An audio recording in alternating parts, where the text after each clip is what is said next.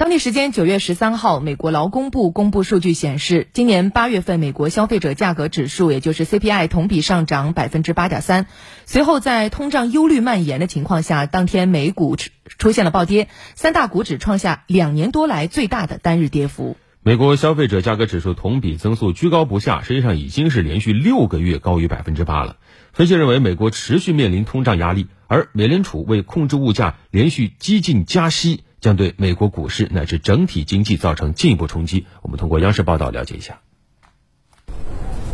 美国住房和食品价格持续上行，分析认为，这不仅将对消费者心理产生影响，也将影响美联储加息路径。目前市场普遍预期，美联储将不惜以经济增长放缓为代价，通过激进加息抑制需求，从而达到控制物价的目的。美国密苏里大学助理教授费利佩·希尔瓦。As of now, um, markets. 截至目前，市场基本已经更新了关于下次加息的预期。我认为这已经明确了，市场预期下次将会加息七十五个基点，这是到目前为止最有可能出现的情况。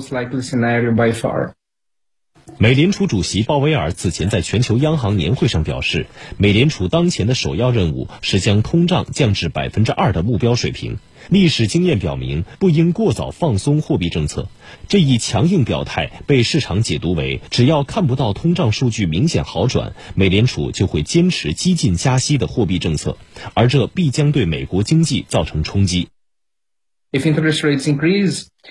如果利率上升，你的资金成本就会随着时间的推移上升，你的消费决定也会受到影响，因此消费者信心就会下滑，这是你能想到的最直接的影响。当然，企业也会调整他们的投资和支出决定，他们将减少投资，减少工作岗位，而这对经济有类似的整体影响。简而言之，这就是货币政策的传导方式。《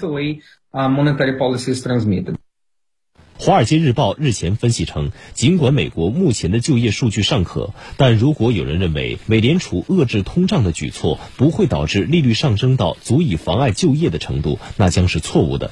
而包括美国前财长萨默斯在内的一些经济学家甚至预计，降低通胀的代价将是美国失业率超过百分之六。